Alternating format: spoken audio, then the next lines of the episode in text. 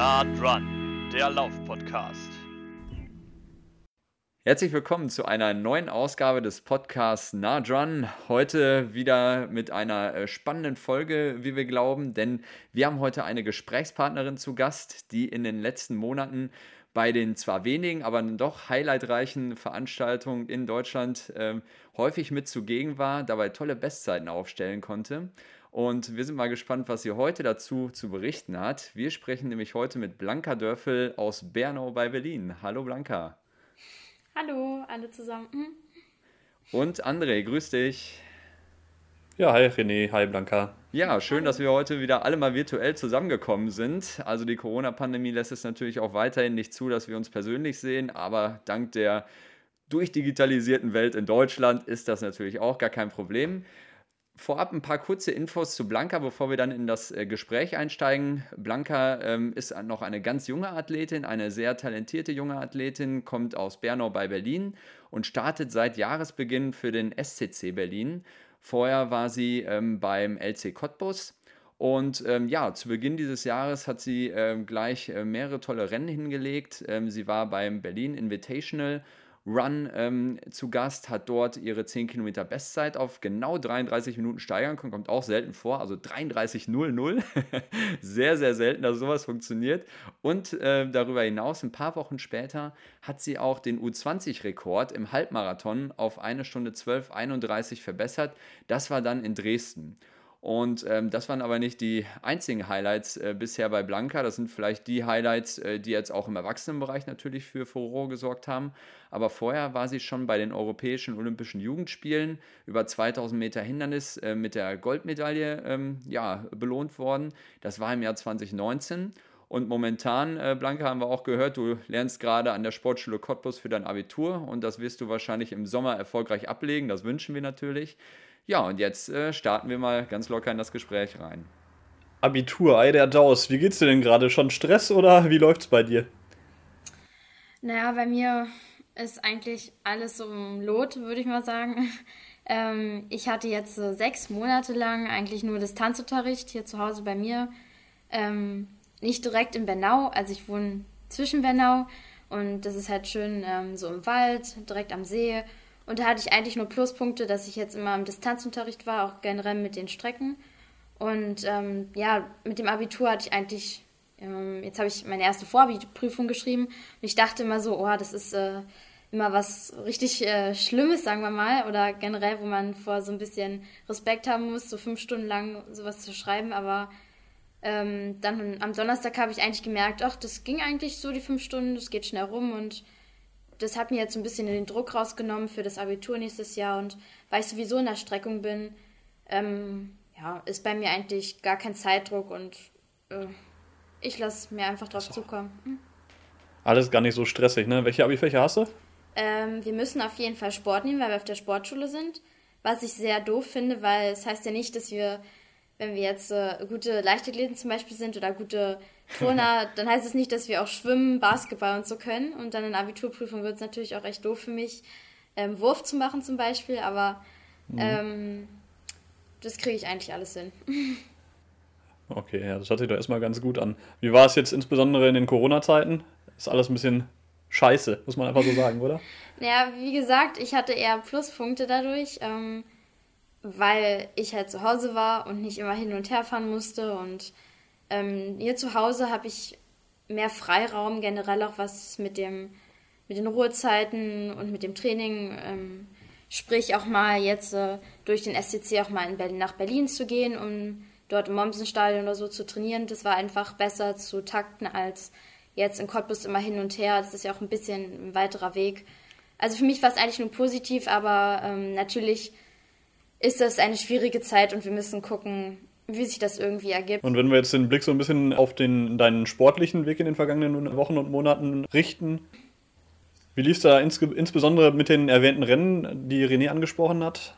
Hast du da deine eigenen Erwartungen übertroffen oder bist du da sowieso hingefahren und hast gesagt, ich rock das jetzt einfach? Ja, ähm, das waren sehr, sehr viele Informationen am Anfang. ähm, da wurde ich so ein bisschen überrollt und äh, dass man das jetzt so sagen kann, diese ganzen Bestzeiten und mm, das ja, das war für mich einfach ein komplett neues eine komplett neue Welt, würde ich mal sagen. Ähm, weil ich habe mir überhaupt nichts vorgenommen. Äh, mein Trainer und ich haben uns immer einfach gesagt, wir gehen locker ans Rennen. Ich habe ja nichts zu verlieren. Das Training lief super die letzten paar Monate und ähm, ja, da habe ich mir jetzt nichts vorgenommen. Ich hätte jetzt niemals gedacht, dass ich zum Beispiel 3 Minuten 18 oder so auf 10 Kilometer durchlaufen könnte. Ich bin das einfach, ja, ich, ich habe mich gut gefühlt im Rennen und dann kam am Ende so eine Zeit raus und das hätte ich halt niemals gedacht. Ich war, wurde überrollt, sagen wir mal so. Okay, also hat dich dein eigenes Leistungsvermögen dann irgendwie äh, doch fast überrascht oder konntest du zumindest so von der Trainingsleistung dann doch ein bisschen absehen, dass es dahin führen kann? Naja, also beim Training habe ich jetzt äh, schon gemerkt, dass ich ähm, Dauerläufe auf jeden Fall, vor allem die langen Dauerläufe, viel schneller machen kann, auch gerade im, im Durchschnittstempo. Ähm, auch vom Gefühl her, ich gucke ja auch generell nicht auf die Uhr und vom Gefühl her ähm, fühlt es sich auch gar nicht so schnell an und da merke ich halt schon, dass es auf jeden Fall eine Leistungssteigerung vorhanden ist. Also sprich Superkompensation. und ähm, ja, aber dass ich das dann so im Wettkampf umsetzen kann, weil es ja dann doch nochmal was anderes ist, ist dann auf jeden Fall nochmal eine andere Sache. Ja, total. Gut, ja, dann lass uns doch äh, jetzt nochmal ein bisschen viel weiter zurückgehen. Ähm, wir haben jetzt gerade über die letzten Monate gesprochen, aber ähm, es ist ja vor allen Dingen da auch sehr interessant herauszufinden oder auch für die Zuhörerinnen und Zuhörer, wie du überhaupt zur Leichtathletik äh, gekommen bist. Also bist du so äh, klassisch angefangen, äh, da macht man ja erstmal so alle Disziplinen oder würde bei dir schon sehr früh auf das Laufen gesetzt? Ach, ich glaube, über diese Frage könnte ich ein ganzes Buch schreiben. ähm, Nimm dir ein paar Minuten Zeit, das reicht. ja, also es war, ähm, also es hat, es beginnt vor einiger Zeit nach meiner Geburt. Nein, nein, aber ähm, doch, es hat eigentlich schon so angefangen, schon wo ich klein war. Meine Mutter ist sehr, sehr sportlich ambitioniert und hat uns das weitergegeben, schon in der Wiege. Und ist mit uns immer gelaufen, auch ähm, wo wir halt schon ein, zwei Jahre waren. Ich bin auch die erste von meinen Brüdern, die laufen konnte. Und ähm, hast du ältere äh, Brüder oder?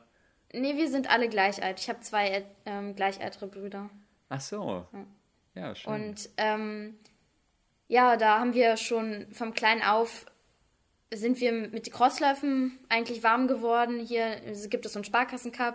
Bei uns, wir sind auch sehr oft umgezogen, aber haben uns jetzt halt hier in Schönlitnitz-Seewald niedergelassen, in einer, sagen wir mal, in der Brandenburg-Klinik sind wir eigentlich drin und das ist eigentlich das perfekte Trainingsgebiet und das hat dann erstmal mit Crosslaufen angefangen. Ich war auch beim Turn ähm, früher und ja, ich habe eigentlich auch, also ja, die Zirkus AG, daran erinnere ich mich auch noch. Also ich war eigentlich ein sehr lebhaftes Kind und ähm, ja, mir hat eigentlich immer auch so die, die Bewegung gefehlt in der Schule und dadurch waren meine Noten auch nicht so prickelnd. Am Anfang, sagen wir mal jetzt so, habe ich überhaupt keine Probleme in der Schule, aber früher war das schon ein ganz anderes Thema. Und ja, jetzt auch mal auf, auf das Wesentliche wieder zurückzukommen. Ähm, äh, meine Mutter hat mich halt daran geführt und wir waren erst beim Turn, dann kam auch ein bisschen Fußball, habe ich gespielt. Und ja, ich wollte eigentlich immer laufen. Und die Crossläufe, die sind bis heute eigentlich geblieben. Und dann bin ich auch noch auf die Sportschule gewechselt, ähm, von hier nach Bernau zur Sportschule. Und das kam halt durch meine Mutter, weil sie in der Sportpolizei äh, in der Bundespolizei, meine ich, ähm, arbeitet und dort Kontakte hatte. Und dadurch bin ich erstmal, ähm, ein bisschen komisch jetzt wahrscheinlich, aber bin ich erst zum Trampolin ge gegangen mhm. in der Sportschule Cottbus. Ähm, ich habe natürlich weiterhin die Crossläufe hier zu Hause gemacht, weil das war einfach wie so ein Prestige. Das war einfach immer schön. Da hat man immer so eine kleinen Preise bekommen und ähm, das war einfach immer wie so eine Familientradition. Ja, und dann wurde ich halt beim Trampolin entdeckt. Also jeden Mittwoch sind wir dort an der Leichtathletikhalle gelaufen. Und dann, ja, hat mich meine Freundin gefragt, ja, willst du nicht mal ähm, für die siebte Klasse dann, also um dann zu wechseln auf die richtige Sportschule, na, ähm, willst du da einfach mal hin und dich mal testen und gucken, ob du vielleicht angenommen wirst? Und da habe ich mir gedacht, ja, mache ich auch. Und ähm, dann am Ende hatte ich die Wahl zwischen Trampolin und Leichtathletik und das fiel mir eigentlich sehr, sehr leicht, mich dann für ähm, Leichtathletik zu entscheiden. Okay. Und ich bin schon von Anfang an in die Laufgruppe gekommen, was ich, was ich bis heute auf jeden Fall nicht bereue. Und ähm, ja, also wie gesagt, ich hatte ein sehr lebhaftes Leben, immer noch. Aber ich meine auch früher, gerade mit meinen zwei Brüdern und ja. War sehr bewegungshungrig immer gewesen, ja. Ja, sehr Genau. Schön. das war eigentlich ein sehr langer Weg, ähm, der ja. mich bis heute sehr prägt. Ja. Aha. Und äh, dann bist du ja an die Sportschule Cottbus gekommen, das hat mir jetzt gerade so verstanden. Ne? Also das war dann die richtige Sportschule, die du gerade so, glaube ich, erwähnt hattest. Ne? Das meinst ja. du wahrscheinlich damit. Und dann wahrscheinlich äh, verbunden ähm, mit, der, mit dem Schulweg dann in Cottbus ging es dann wahrscheinlich auch zum LC Cottbus. Oder wie war dann äh, der Kontakt dann dahin? Ja, genau. Also als erstes geht man ja, also ich bin schon seit ähm, wenn man jetzt von der Zeit her sprechen würde, ab ähm, seit ich zwölf bin, bin ich dort im Internat in Cottbus. Mhm. Und am Anfang ist man halt noch in dieser Grundschule Cottbus gewesen, wo man auch schon ähm, Leichtathletik und Trampolin und so gemacht hat. Und dann kommt man dann ab der siebten auf die richtige Sportschule ähm, mit, also mit Oberstufe und so weiter. Und ähm, da bin ich dann, glaube mit 15 Jahren oder so, keine Ahnung, direkt hingegangen. Ja. Aber das hat sich dann alles entwickelt, ähm, die Sportschule, und das war eigentlich ähm, ja gut, ich weiß gar nicht mehr, was die Frage direkt war. No, ich verzettel, gut, gut. verzettel mich hier immer so in meinem. Nein, nein, nein, alles gut. Das ist alles äh, sehr unterhaltsam und fröhlich, das passt schon. genau. Okay. Ja, super. Also, okay, LC Cottbus äh, war dann schließlich sozusagen dann eben ähm, im Zusammenschluss mit der Sportschule so ein bisschen. Und ähm, du bist ja jetzt auch so ziemlich die erste Gesprächspartnerin, die wir so haben, ähm, bei der wir wirklich auch mal die konkrete Frage danach stellen können, äh, wie sich äh, das denn wirklich äh, zusammen verträgt. Also, wie das matcht, dieses äh, Top-Niveau ähm, auf, auf äh, Training und Wettkampf, auf das du dich ja vorbereiten musst, ne? wo dann auch die Sportschule mhm. sicherlich eine gute Basis ist aber dann eben auch die schulischen Belange und natürlich auch einen Freizeitwunsch, den ja wahrscheinlich jeder von uns hat, auch noch neben dem Sport. Ähm, wie hast du das speziell dann so, ähm, ja auch in jungen Jahren erlebt, äh, wie das äh, so alles unter einen Hut zu bekommen ist? Auch da hatte ich eigentlich noch nie Probleme. Äh, ich könnte sagen, das war immer wie so, das ging mir immer leicht von der Hand, mhm. ähm, das immer ja doppel diese Doppelbelastung hinzukriegen. Gerade auch, weil ich ja schon ähm, seit ich zwölf bin dort bin beim RC Cottbus. Ja. Und ähm, meine Mutter hat mich immer unterstützt dafür, wenn ich auch schulische Probleme hatte.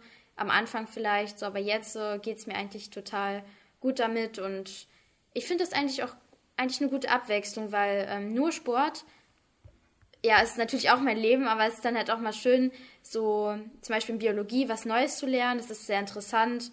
Mhm. Und diese Doppelbelastung, die hat mich noch nie gestört. Also ähm, okay. Auch mit, dem, mit meinen Noten läuft alles rund und ähm, da kenne ich, denke ich mal, viele, die damit mehr Probleme haben als ich. Und ich kann damit sagen, ähm, können ruhig alle machen, wenn sie halt auch auf der Sportschule sind. Ich denke, wenn man am Gymnasium wäre, wäre es natürlich nochmal eine härtere ja, Lebenseinstellung, würde ich mal sagen, die man da bräuchte. Mhm. Aber für mich ist es eigentlich, ja, simpel. ja, schön, das hört sich gut an. Aber ich schätze, die Schule wird da ja auch besonders äh, Rücksicht auf, auf euch nehmen. Ne? Wenn ihr morgens beispielsweise eine Einheit habt oder so, dann ist es ja höchstwahrscheinlich so, dass du nicht dann morgens trotzdem um 8 Uhr in der Schule sein musst, sondern da, da wird sich der Stundenplan auch so ein bisschen äh, danach gerichtet oder wie können wir uns ja. das vorstellen? Also der Stundenplan wird gerade wenn man jetzt auch in den Bereich Radsport gehen ähm, muss, da manchmal fahren die ja vier bis fünf Stunden. Ach so, Deswegen ja. wird der ähm, Plan auch dort generell dort ähm, drauf abgestimmt. Bei uns ja. ist es so, dass wir meistens immer die dritte, vierte Stunde zum Trainieren haben. Erste, zweite Stunde halt ähm, schulisch, schulische Sachen machen. Mhm. Dann nach dem Training halt genau direkt danach essen. Und dann wieder Schule und dann Nachmittagtraining, falls, wenn man Nachmittagtraining machen soll und dann ähm, also es ist eigentlich immer der gleiche Tagesablauf und kriegt ja, man immer gut ja hin. auch die erforderliche Struktur, die nötig ist, ne? Ja, genau. genau. Das ist ja auch so. Ja, cool. Also Fördermöglichkeiten haben wir dann jetzt schon mal so ein bisschen durchgesprochen. Äh, die Sportschule, da sind wir jetzt gerade schon ein bisschen näher darauf eingegangen, auch wie sich dann der Stundenplan demnach ein bisschen äh, richtet. Äh, wie funktioniert das denn in jungen Jahren? Ähm, wirst du ja auch schon häufig in Trainingslagern gewesen sein. Unterstützt dann auch die Sportschule das finanziell oder ähm, ist das dann sozusagen Privatvergnügen oder wie läuft das? Also die Sportschule ähm, hat jetzt nicht so einen großen Einfluss generell auf mein Leben, sagen wir mal so. okay. Also vom Sport her ist es eigentlich vollkommen separat. Mhm. Ähm, wenn ich Trainingslager gemacht habe, jetzt mit der Gruppe bei LC Cottbus, wo ich noch dort war, ähm, musste ich das auch teilweise selbst bezahlen. Aber gerade die Leistung der Sportler, die zählt auch mit dazu. Ähm, ob jetzt der Trainer das bezahlt oder also der Verein oder man selber. Ich hatte immer das Vergnügen, dass ich eigentlich sehr viel Unterstützung vom Verein bekommen habe, weil ich halt immer ähm, doch im oberen Feld mitgespielt habe. Und ähm, ja, also die Schule ist da immerhin, wie gesagt, separat. Wenn man jetzt vom DLV ein Trainingslager gemacht hat, dann hat der DLV auch ein bisschen einen Zuschuss gegeben. Das mhm. war aber auch wiederum nur möglich, wenn man auch zum Beispiel an dem Jahr international war oder sich bei deutschen Meisterschaften gut präsentiert hat. Dann hat man auch die entsprechende Förderung bekommen. Jetzt nicht alles, aber schon sehr viel. Und jetzt habe ich ja sowieso sehr, sehr viele Förder Förderprogramme, ähm, also in denen ich bin und da bin ich sehr dankbar dafür, dass die mich unterstützen. Ja, sehr schön. Hört sich gut an. Cool, ja, und ähm, dann kommt ja jetzt sozusagen äh, wieder ein neuer Abschnitt. Äh, du bist ähm, jetzt so zum Jahreswechsel, äh, kann man sagen, zum SCC Berlin, zum Sportclub Charlottenburg ähm, rüber gewechselt. Hast also äh, Cottbus da zumindest in sportlicher Hinsicht verlassen, wenn man so möchte. Ähm, ja. Was hat dich denn äh, schlussendlich äh, dazu angetrieben, nach Berlin zu wechseln? Oh, das ist auch eine lange Geschichte. Ähm, Fast, du kannst ja so die, überleg mal so die zwei, drei Eckpunkte, oder? ja, ich versuche es kurz zu fassen. Also, ähm, es hat angefangen eigentlich so im, äh, letztes, letztes Jahr und da habe ich mich halt nicht mehr so wohl gefühlt beim LC Cottbus. Ich habe mich eingeengt gefühlt in meinem, ja, in meiner Komfortzone oder in meinem Trainingsumfang und mir ging es halt einfach psychisch und äh, körperlich einfach nicht mehr so gut. Mhm. Deswegen ähm, ja, habe ich da schon irgendwie gehapert, wie das dann weitergehen soll. Und vom SCC wurde ich ja schon mal angesprochen, aber jetzt äh, wurde ich dann letztes Jahr nochmal angesprochen. Mhm. Und ähm, bei, im Herbst in Berlin interventional ran, Interven interventional ran. Und ähm, dort habe ich zum ersten Mal den Dieter Hogen kennengelernt ja. der auch beim SCC ist. Ich wusste gar nicht, dass es dann halt verschiedene Sachen beim SCC gibt, nämlich es gibt das SCC-Team, es gibt aber auch ein SCC-Team, was von einem anderen Trainer trainiert wird, genau, also der von, der von Dieter Hogen ist. Und es gibt dann halt noch ein SCC-Pro-Team. Also das ist alles so ein bisschen unterschiedlich und separat. Und ähm, ja, mich hat einfach die Auffassung von ihm sehr, sehr ähm, angesprochen und diese Laufeinstellung und einfach dieses, einfach so einen Menschen habe ich noch nie kennengelernt, ähm, der einfach ähm, ja. mir so ein gutes Gefühl gibt und eigentlich sich erstmal so auf meine körperliche Psyche und so ähm, konzentriert hat und erstmal versucht hat, meinen Körper und mich als Person erstmal stabil zu machen. Und mhm. das hat dann ähm, am Ende dann diesen Kick gegeben, dass ich mich dann doch gelöst habe und das hat, das war eigentlich mit das Beste, was mir jetzt passieren konnte, weil ich ähm, definitiv viel, viel stabiler geworden bin und ich einfach froh bin, in so einer Trainingsgruppe zu tra trainieren zu können ja. und mit meinem Trainer Dieter Hogen jetzt so, dass ich mit ihm Kontakt haben kann. Das freut mich sehr. Ja, das ist doch eine richtig gute Geschichte und äh, der ein oder andere Zuhörer oder Zuhörerin wird es auch wissen. Ähm, das SCC hat ja auch vor einigen Jahren ähm, ein, ein Pro-Team gegründet, ne, wo ja unter anderem jetzt auch Alina Reh mit trainiert, die Hana-Zwillinge äh, zum Beispiel.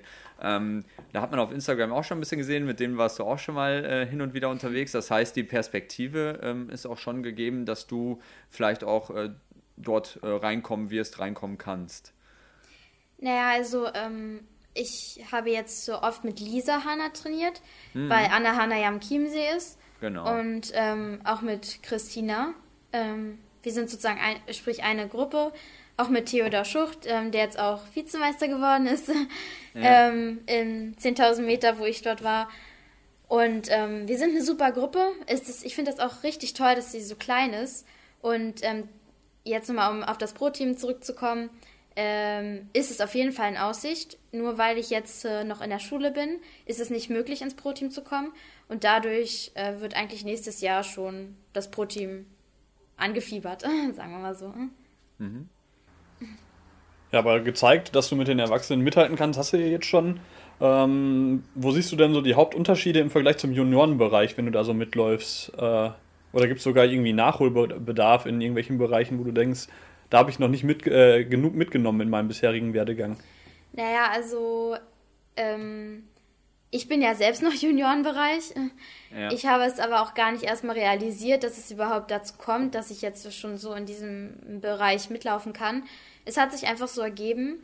Ich denke, man muss auch erstmal auf seinem Körper hören. Erstmal muss gerade auch, man muss sich erstmal ja stabil aufbauen, so diese zehn Jahre bis zum Juniorenbereich erstmal hin, bis man so zum Beispiel 20 Jahre alt ist oder 21. Bis dahin muss ja erstmal der Körper ähm, sich gut stabil halten und dann ähm, kann man sich erstmal daran machen, dass man leistungssportliche Hinsicht dann international startet und so weiter. Ich habe da jetzt eigentlich so nicht so einen direkten Unterschied. Es ist halt nur so, dass ich jetzt mehr, gerade auch wenn ich jetzt mehr auf den, die ältere, also ich bin ja nächstes Jahr schon nur 23 und ähm, wenn ich da jetzt so schon André und ich schauen betreten in die Kamera. ja, das, das klingt für mich schon so alt, ja, ja, ja, ja. aber ähm, Wir können dir versichern, Und- es geht danach auch noch weiter. Ja. Ja, das hoffe ich. ne? Und da merke ich halt schon, dass man am Anfang erstmal sein, ähm, dass jetzt die wichtigen Wettkämpfe kommen, das merkt man. Ich meine, mit 15 Jahren, wenn man im Juniorenbereich da zum Beispiel Deutsche Meisterin wird, hat das ja eigentlich noch keine Bedeutung, weil ja auch viele im Laufe der Zeit dann noch aufhören, gerade auch wegen der schulischen Belastung oder wenn sie jetzt irgendwas anderes studieren wollen. Deswegen denke ich, dass jetzt ähm, dann im Erwachsenenbereich der Fokus richtig auf dieses, auf den Leistungssport gelegt wird und dass mehr Umfänge kommen.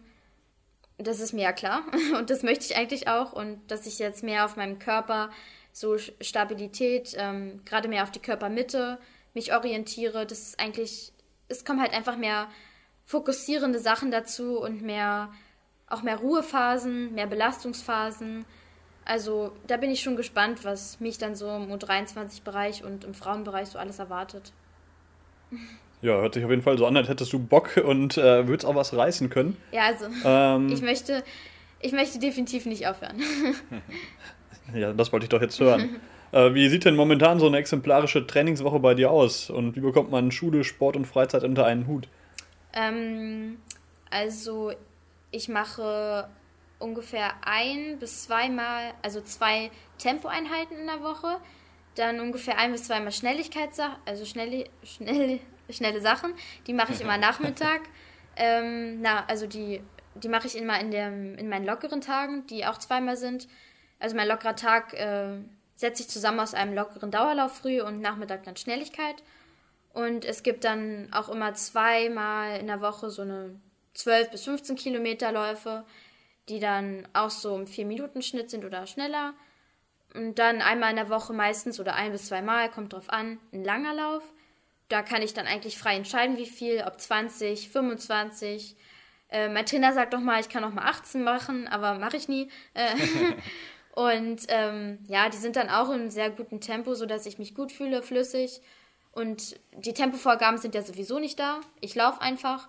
Und Also du ähm, läufst so nach eigenem ähm, Körpergefühl, ähm, wo du denkst jetzt, das ist jetzt ordentlich schnell oder das ist regenerativ. Also das, das schätzt du für dich komplett selbst ein, oder? Ja, das ist, vor, das ist auch drin in meinem Körper, das merke ich auch.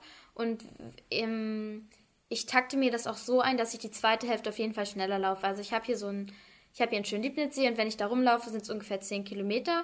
Und wenn ich 20 Kilometer laufe, dann gucke ich nur einmal auf die Uhr und das ist genau bei der Hälfte und dann gucke ich, ähm, wie schnell das ist von der Zeit her und dann gucke ich dann nach der zweiten Runde, ob diese schneller geworden ist.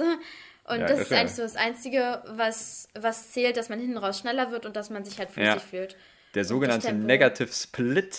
Richtig. Genau. Ja, coole, coole Den Sache. ich jetzt auch öfters miterleben konnte bei den Wettkämpfen. Ja, ja, genau. Ja, das stimmt. Ja, aber das äh, schließt doch perfekt an die, an die nächste Frage an. Äh, nämlich, ähm, du hast es gerade auch schon mal in einer anderen Antwort mal kurz anklingen lassen, jetzt gerade im Speziellen nochmal. Äh, du scheinst häufig ohne Uhr komplett zu laufen, beziehungsweise dich nicht von der Uhr leiten zu lassen. Es gibt ja dann auch ähm, ja, Sportler oder, oder, oder Trainingswissenschaftler, so möchte ich es mal sagen, die auch viel davon halten, den Puls ständig im Blick zu haben, auch während des Trainings. Aber wir haben jetzt wirklich die Erfahrung gemacht, äh, als wir äh, ja, mit vielen deiner äh, Kolleginnen und Kollegen gesprochen haben.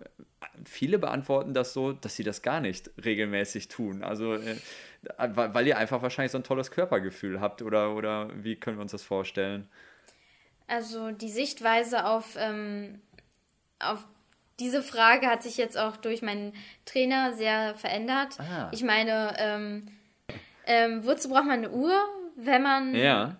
Also wenn man jetzt bei Tempoläufen zum Beispiel, warum muss man, warum muss ein Trainer eine Zeit vorgeben, wenn man sich zum Beispiel an dem Tag nicht so gut fühlt oder der nächste Tag dann zum Beispiel eher besser ist oder das ist einfach, ähm, ich habe das jetzt viel mehr drin. Ich meine, auch wenn man mehr auf Gefühl läuft, dann hat man es im Wettkampf auch besser drin, weil ich am Wettkampf auch ohne Uhr laufe. Ja. Und äh, da bin ich einfach auch überrascht da. Ähm, habe ich jetzt so Ja, ja. für mich, für mich festgestellt. Und ich finde, wenn ich mit Uhr laufe, bin ich viel mehr unter Druck. Auch wenn ich im, im Wettkampf ähm, immer auf die Zeit geguckt habe und dann so gesehen habe, jetzt zum Beispiel bei Straßenläufen bei 10 Kilometer und dann gesehen habe, der erste Dauer, äh, der erste oder der zweite Kilometer sind 3,20, zum Beispiel jetzt vor ein paar Monaten, da hätte ich gedacht, oh Gott, das ist ja Tempo, das kann ich ja niemals durchhalten. Und dann, ähm, dann automatisch im Unterbewusstsein macht der Körper sich dann auch langsamer. Und wenn ich das nicht weiß, dann laufe ich einfach so weiter, wie ich mich fühle. Und dadurch brauche ich keine Uhr. Also ich habe natürlich eine Uhr. Das ist ja auch immer cool, wenn man so dann ähm, Tagesziel sieht oder, oder so. Das ist schon cool. Oder einfach die halt- Uhrzeit. Oder einfach die Uhrzeit, genau. Du bist ein Fuchs, René. Genau. Also ähm, es, ist ein, es ist eine super Spielerei, aber ich brauche nur GPS. Ähm, Puls mache ich zum Beispiel auch gar nicht. Ähm, das ist komplett uninteressant. Kann man mal machen, wenn man vielleicht Leistungsdiagnostik macht, aber ähm, ja. Meine Uhr mag ich trotzdem. Schön. Ja, wenn das Gefühl passt, ist doch alles gut. ja. Ähm, ja, auf welchen Strecken siehst du dich denn in den nächsten Jahren so? Geht es dann eher wieder äh, auf die Bahn oder kürzere Strecke? Vielleicht sogar dann Hindernisrennen wieder? Mm, Na, da kann ich eigentlich ähm, dazu sagen, dass wir nicht auf die, wir trainieren nicht auf eine Strecke, auf eine bestimmte, sondern wir trainieren und dann ergibt sich die Strecke irgendwie. Also, ähm, ich habe jetzt äh, die letzten paar Monate schon in den längeren Strecken mal reingeschnuppert, gerade auch Halbmarathon, was natürlich noch erstmal separat bleiben wird. Ähm, aber die Entscheidungen auf die Wettkampfstrecke, da habe ich immer noch das Hauptwort bei meinem Trainer. Und ähm, ich denke erstmal ist Fokus 5000 Meter und gerade die Bahn, gerade auch wegen den U20 EM und U20 WM, die ja dieses Jahr auch stattfinden. Aber was sich dann ergibt, äh, zum Beispiel die Unterdistanzleistung, möchte ich natürlich auch pushen. Und ähm, ob es dann mal später in, irgend- in zehn Jahren mal Marathon wird, das denke ich definitiv. äh, aber jetzt ist, sind erstmal doch die kürzeren Strecken im Thema. Ja, cool. Ja, noch stehen dir alle Möglichkeiten auf. Hört sich doch gut Genau, an. ich bin noch jung, ich kann, habe so viel Freiraum. Das würde ich auch so sehen. Aber ähm, Hindernisrennen, ist das noch so ein bisschen im, im Hinterkopf bei dir? Äh, das ist ein gutes Stichwort. naja, ähm, ich bin eigentlich noch im Hinderniskader drinne. Ich fand die Rennen eigentlich auch immer sehr schön, aber ich denke, dass es, ja, so ein, zwei Mal kann ja nicht schaden, auch gerade mal so, um zu gucken, wie man sich so fühlt und das ist ja auch gut für die Kraftausdauer. Ähm, aber ich denke dann doch eher, dass mich dann die flachen Strecken so mehr imponieren. Auch weil das so mehr der Kopf mitspielt. Das ist wirklich sehr, sehr viel Kopfsache. Aber natürlich möchte ich ihn dann jetzt nicht gleich abschreiben und ich werde sehen, was kommt. Das ist, ich lasse mir alles offen. Und äh, jetzt sagtest du, du bist noch sehr jung, aber äh, hast du schon irgendwie einen bestimmten Ernährungsplan oder machst du das auch so unbewusst wie mit der Uhr? Das ist auch cool, aber da kann ich klipp und klar sagen, dass ich keinen ähm, Ernährungsplan habe. Also wenn ich jetzt in einem Hotel bin und dort Sachen bekomme, dann bin ich natürlich sehr, sehr wählerisch, weil ich finde, heutzutage wird alles irgendwie äh, mit sonst was Zeug durchgemischt. Da gibt es nicht einfach nur Kartoffeln, da muss Kartoffeln mit Sahne und Brokkoli zusammengemischt sein. Weiß ich auch nicht. Ich bin eher so, äh, so eine Person, die eigentlich alles immer so roh ist. Also zum Beispiel, sprich, ähm, Fleisch. nee, das zum Beispiel nicht, rotes Fleisch esse ich auch gar nicht. Ähm, Okay. Aber ich esse halt gerne einfach mal so eine Kartoffel mit, mit nichts dazu. Oder Haferflocken, Mhm. darf auch eigentlich eher nicht so drinne sein, sondern einfach nur pur. Und Ach, krass. Einfach mal Aber Wasser nimmst du Trocken schon. vom Löffel. Was? Wasser zu den Haferflocken nimmst du schon. Ja, Wasser oder Milch. Also das schmeckt schon, Ja, aber ja, genau. dann irgendwas da reinzumachen ist, ähm, ja, es ist schon eine gute Sache, aber ich mag halt einfach alles. Ich liebe zum Beispiel ähm, Hummus oder Süßkartoffeln Ja. oder Erbsen, einfach alles so von Hülsenfrüchten. Und mein Trainer bringt mir auch immer so eine leckeren äh, Riegel mit. Das ist so cool. Das ist immer so eine Riesenpackung. Und ich liebe diese Riegel. Die sind entweder mit Kakao oder die sind halt selbst gemacht mit Haferflocken und Sojaflocken Ja. und sonst was für Zeug. Ähm, und das schmeißt einfach alles immer nur zusammen. Und ich liebe das, zum Beispiel auch gerade mit diesem Hummus. Und ähm, was auch immer sehr, sehr wichtig in meinem Ernährungsplan ist, ist äh, ähm, Vogelfutter, wie mein Trainer immer sagte. Ach so, okay, jetzt bin ich beruhigt. Also, ja, also diese, diese einfach nur Körner jetzt so, ähm, Sesamkörner, Kürbiskerne, oh Gott, was gibt's da noch alles? Äh, halt Mhm. Snackst du alles dann so, oder wie? Nee, die mache ich einfach in meinen Salat rein oder so. Ach so, ja, okay, oder klar. Einfach Ja, irgendwo ja. rein. Ja, schön. Ja, das ist auch immer sehr lecker. Also ich habe eigentlich keinen Ernährungsplan. Ich finde, man braucht es auch nicht. Und ich bin auch froh, dass ich keine Allergien habe oder keine äh, Unverträglichkeiten. Und daher bin ich ähm, sehr gut aufgestellt. Ja, cool. Ich muss jetzt für meine persönliche Statistik noch die Frage stellen: ähm, lieber eine Pizza oder lieber ein Stück Kuchen, wenn du mal so einen Cheat Day machst oder sowas? Oh Gott, ich habe kein Cheat Day. also ich, Nee, aber wenn du jetzt die Wahl hast, ich halte dir eine Pizza oder ein Stück Kuchen vor die Nase. ich meide eigentlich alle Süßigkeiten. Ähm, um mich da zu entscheiden, ist schwer. Was, das Einzige, was ich jetzt so essen würde, wäre wahrscheinlich hundertprozentige Schokolade. Ähm, Okay. Aber wenn ich mich dann wirklich doch, ähm, wenn es jetzt das Einzige geben würde, was es auf der Erde gibt, Pizza oder Kuchen, dann würde ich wahrscheinlich doch den Kuchen nehmen, weil man ja den Kuchen auch gut machen kann. Also wenn ich jetzt schon äh, die, ähm, wenn ich jetzt schon Lisa und Anna Hane anspreche, ähm, dann weiß man ja ganz genau, dass man auch Kuchen sehr, sehr lecker machen kann und gesund. Ja, ja, das, das stimmt natürlich. Ja, aber es ist äh, besonders spannend zu erkennen. Also, äh, du sagst jetzt auch zum Beispiel, du hast keinen Ernährungsplan, aber all die Dimensionen, die du jetzt gerade eigentlich schon angeführt hast, die sind bei 80 Prozent der Bevölkerung so, ach, tatsächlich, ja, stimmt, ist ein guter Tipp. Ne, das, ist, das ist immer so ganz spannend, weil ihr das schon so für euch total verinnerlicht habt, ne, dass ihr so, ja, wie soll ich das sagen, so pure Lebensmittel eher esst, ne, mit wenig äh, dann Ja. dazu und so. Aber das ist bei euch schon so in Fleisch und Blut übergegangen, äh, dass das so, ja, wie soll ich das sagen, so gar keine Besonderheit mehr darstellt. Ne? Aber das ist wirklich für viele Leute, wenn die das so hören, ach stimmt, das ist vielleicht eine interessante Anregung. Ja, Das ist ja auch einfach preiswerter, finde ich, wenn man einfach nur so Haferflocken, Ja. Milch und äh, Erbsen, das ist ja ein, viel billiger, als wenn man jetzt so ein fettes Schweinesteak mit äh, Pommes kauft und so. finde ich. das also, stimmt. mhm. Das stimmt, ja. Und du sprichst auch äh, mit mir mit einem großen Haferflockenfreund. Also das ist äh, auch wirklich, äh, das rennt bei Ja, mir offene Türen ein. Hier werden Abgründe aufgetan bei dir da. Äh, René. Aber ich Genau. liebe Haferflocken. Ja, sehr schön. Ja, cool. Ja, dann sind wir auch schon fast am Ende des Gespräches angekommen. Und ähm, wie immer zum Ende des Gespräches ähm, fragen wir natürlich immer noch unsere jeweiligen Gesprächspartner, Gesprächspartnerinnen, wo sie denn am liebsten laufen. Ich habe eine Vermutung bei dir, aber ich bin trotzdem gespannt.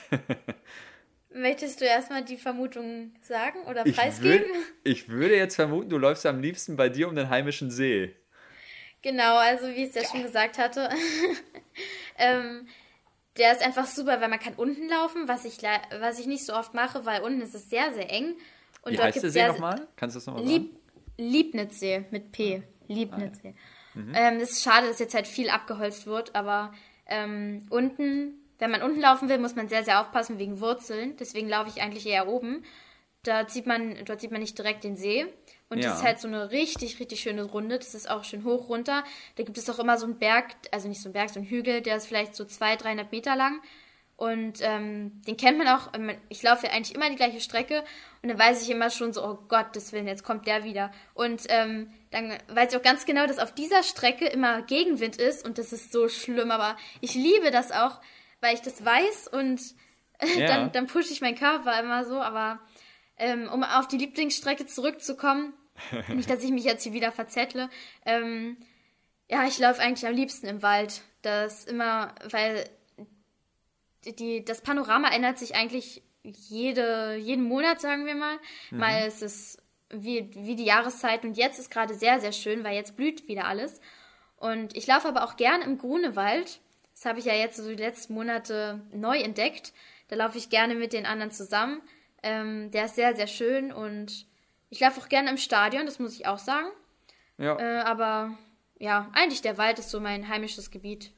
Ja, cool. Aber dann lässt sich ja fast zusammen, ähm, ja, so, so summieren, äh, dass du am liebsten einfach läufst. Also du, dir ist äh, fast schon relativ egal wo. Du hast gerade gesagt Stadion, Straße, Wald. Aber Hauptsache es geht laufen. Das ist natürlich eine sehr, sehr tolle Einstellung. Ja, Aber klasse. da, da, da muss ich noch was dazu sagen. Ähm, ja, unbedingt. auf der Strecke, da dürfen keine Ampeln sein und äh, eine, eine, ähm, man darf auch keine Straße überqueren, weil ich hasse das. Wenn, also das ist meistens immer so, dass dass ich fast umgefahren werde von den Autos. Oder ich habe auch schon ganz oft erlebt, dass da welche aus dem Auto schreien oder welche hupen, weil die das nicht verstehen, dass ich da schnell über die Straße ja. äh, sch schnell renne. Aber ich will nicht anhalten und das müsstet ihr mal verstehen. Und wenn ich sehe, wenn ich sehe, da ist vielleicht eine Sekunde oder zwei Sekunden Lücke, dann versuche ich noch zu rennen. Und auch gerade bei Ampeln, oh Gott, ich gehe einfach über die rote Ampeln. Ist mir egal, ob da jemand steht oder nicht. Aber ich finde. Sag das nicht so laut. Mit deiner Mutter bei der Bundespolizei. Ja, das stimmt. Aber ich, finde, ähm, Läufer haben Vorrang. Sehr gesunde Einstellung, sehr gesunde Einstellung. Mal gucken, ob wir da die nächste Verkehrsreform durchbekommen. Ich bin Oh nicht ja. ganz so zuversichtlich, aber, aber zumindest könnten wir es probieren. Ja, schön, äh, Blanca. Vielen Dank ähm, für deine Zeit. Das war ein äh, tolles Interview. Und ähm, ja, wenn ihr ähm, noch mehr über Blanca erfahren wollt, ihr könnt Blanca auf Instagram finden. Da postet sie auch hin und wieder mal was äh, von, von Trainings oder von Wettkämpfen. Du warst ja auch in der letzten Woche erst noch bei den deutschen Meisterschaften, wo du Fünfter geworden bist. Ähm, und ja, wir sind mal gespannt, wie es mit dir in den nächsten äh, Wochen, Monaten, ja, Jahren, muss man äh, bei dir ja wirklich auch sagen. Du hast es selbst gesagt, jung an Jahren und noch sehr viel vor dir. Und ähm, dafür drücken wir die Daumen, sagen dir ganz herzlich Dankeschön. Ich danke ebenfalls für das schöne Gespräch. Ja, und ähm, wenn ihr über uns noch mehr erfahren wollt, äh, folgt uns einfach auf den sozialen äh, Kanälen, bei Instagram, bei Facebook. Und ähm, wir sind mit unserem Podcast ähm, auch auf allen gängigen Plattformen äh, zu finden, bei Spotify, bei iTunes und bei SoundCloud. Und äh, ja, André, von dir noch was zum Abschluss? Ich bin hellauf begeistert von dir, Blanca. Mach weiter so. Du hast einen guten Weg vor dir. Das denke ich Dankeschön. auch. Ich Okay. muss dann, ich will dann, möchte gerne noch dann ähm, meinen Trainer danken und meine Mutter, weil die sind soweit mit das Beste in meinem Leben und ähm, ich danke für die Möglichkeit, hier diesen Podcast durchführen zu dürfen und ich freue mich auf weitere ähm, Folgen von euch. Werde ich Ja, auf jeden cool. Fall anhören. Ja, vielen lieben Ja, Dank. danke dir, cool. Okay, und äh, dann wünschen wir natürlich allen Zuhörerinnen und Zuhörern alles Gute. Bleibt gesund und bis zum nächsten Mal. Tschüss. Tschüss. Nah dran, der Lauf-Podcast.